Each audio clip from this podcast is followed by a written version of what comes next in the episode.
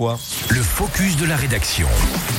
Focus présenté comme chaque jour, bien sûr, par Émilie Bellet, notre journaliste. Trois semaines d'événements sont bientôt donc prévues en Haute-Savoie afin de fêter l'industrie du territoire, promouvoir ses métiers et bien sûr ses opportunités d'emploi.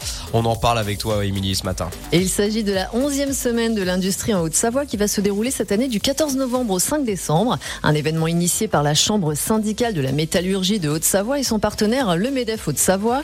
Un objectif, changer le regard du public sur l'industrie et ses métiers.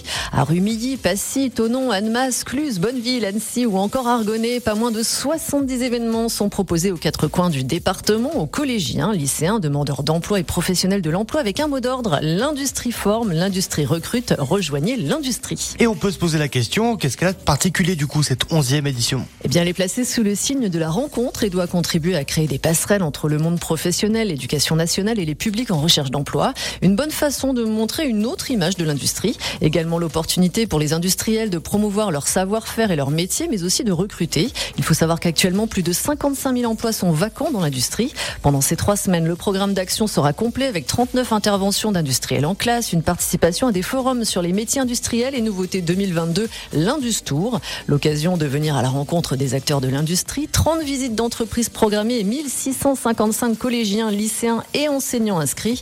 Près d'une quarantaine d'entreprises sont déjà inscrites à l'Industour et ce n'est pas fini puisque chaque semaine, de nouveaux acteurs industriels rejoignent l'événement. Rendez-vous donc à partir de lundi prochain. Merci beaucoup d'en avoir parlé ce matin sur Radio Mont Blanc. On vous parle évidemment de politique locale, mais aussi d'économie locale. Et euh, on peut, le rappeler quand même, un fleuron de l'industrie du décolletage, de l'horlogerie. On est là, bien en vallée de l'Arve, 7h18. Vous écoutez Radio Mont Blanc, justement la bande originale de toute cette région.